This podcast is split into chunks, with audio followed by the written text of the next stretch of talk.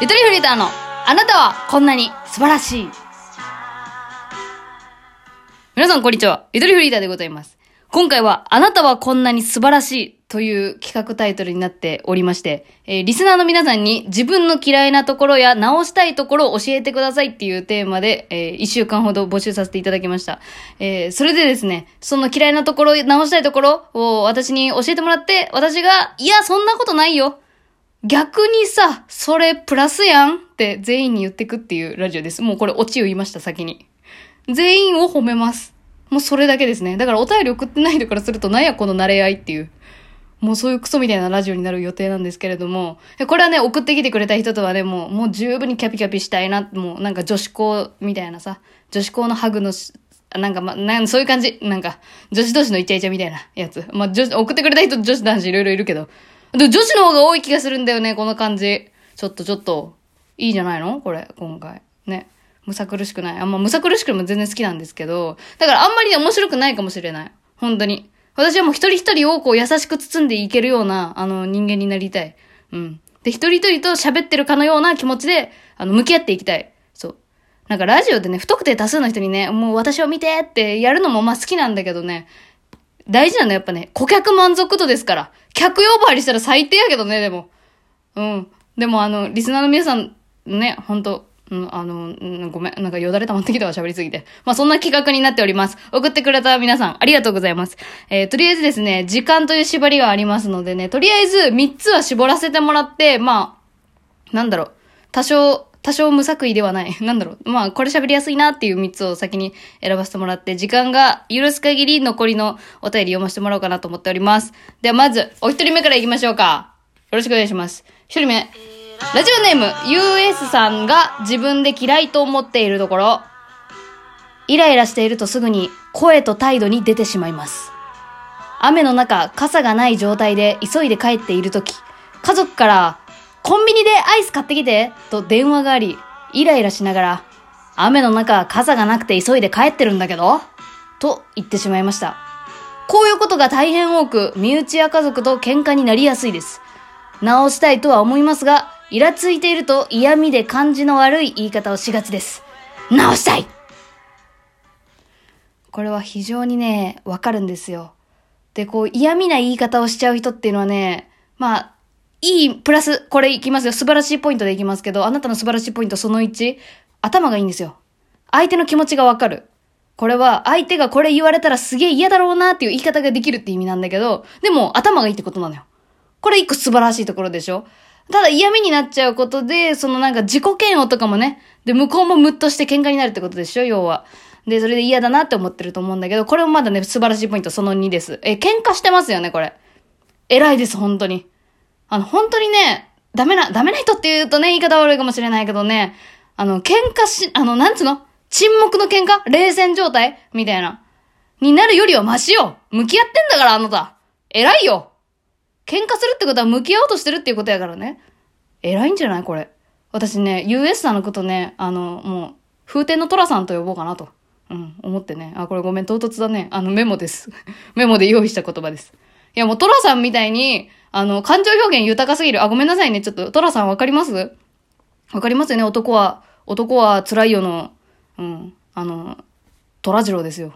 まあ、まあ私もそんなに見てないんですけど、あの、まあ、まあ、最終回とか知ってますけど、まあ、トラさん、トラさんよ !US さんはトラさんくらいね、あの、感情表現が豊かなんだと思います。とてもいいところです。とてもいいところだし、しかもそれを直したいと思っているところ、それが素晴らしいじゃないの。生きていこうとしてる？もう、万々歳よ、それだけで。あとね、あの、このお便りちゃんと読むとね、あの、雨の中、電話かかってきてて、で、出なくてもいいのに出てあげたんですよ。優しすぎない？もう。これに気づいてあげれなかった家族も、一回はちょっとね、反省してほしい部分ではあるよ。うん。部分ではある。でもそれを反省してよって怒れないかったから嫌味な言い方になってしまったんだっていうことですね。上さんあなたは何も悪くない。あ、でもわからん。何もではないかもしれん。でもあなた素晴らしいところがあり、ありすぎた。ありすぎてこの理性と感情がうまくこう釣り合わなかったその瞬間だけ嫌味な言い方になってしまった。しょうがない素晴らしいんだもんいいんだよどう？これ。US さん。嬉しかったこれ。嬉しかったなまあ、嬉しい、嬉しいって思、思った子。嬉しいよね。私は嬉しかった。ありがとう。こんな感じでどんどんいきますよ。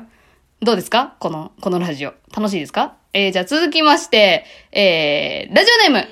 アキさんから、アキさんが自分で嫌いと思っているところ、いつもこっそり聞いて、ゆとりさんの声に元気もらってます。ありがとうです。あ、すいません。今から元気ありました。えー、すごく好きな人がいて、お互い思い合ってて幸せだけど、どこかで私って、この世に一人ぼっちだなー感があります。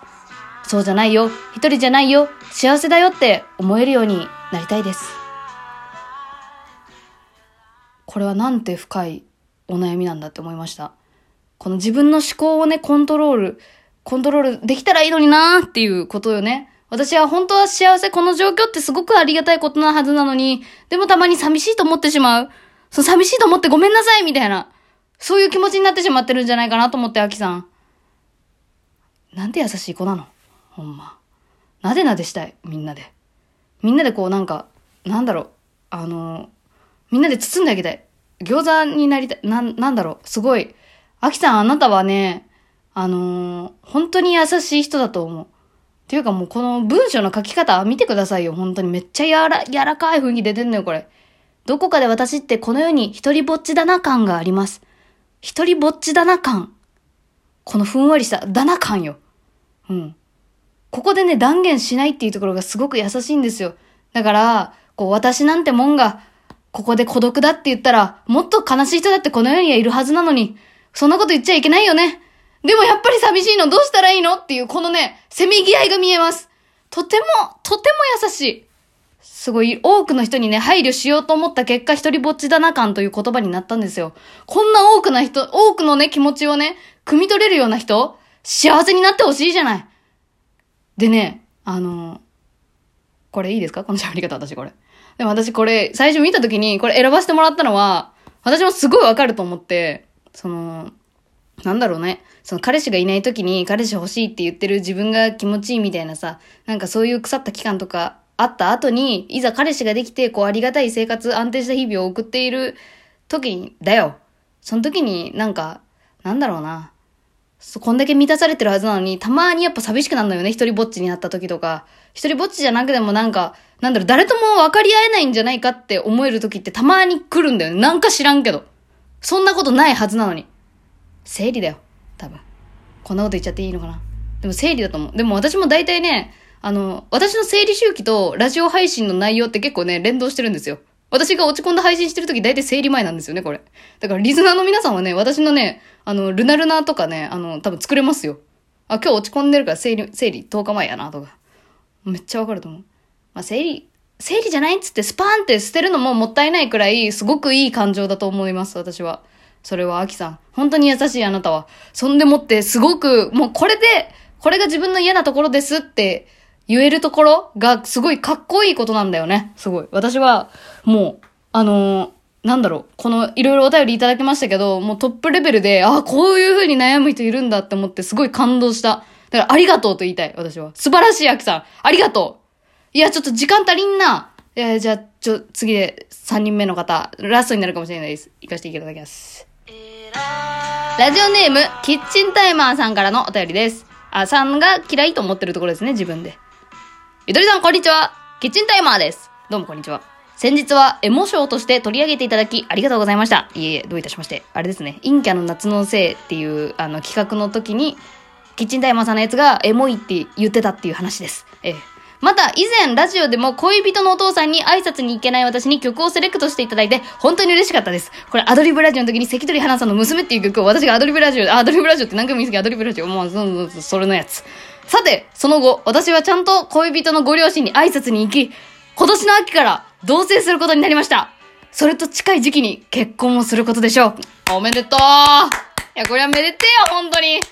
めっちゃ嬉しくない？この一人の人間のストーリーにちょっと寄り添わせてもらったっていうことはすごく嬉しかった。おめでとうございますえー、生活が変わる不安もありますが、私の恋人は何も不安を感じていないようです。はい、のろけ。それはそれとして、あれですね。あ、自分の嫌いなところ、直したいところですね。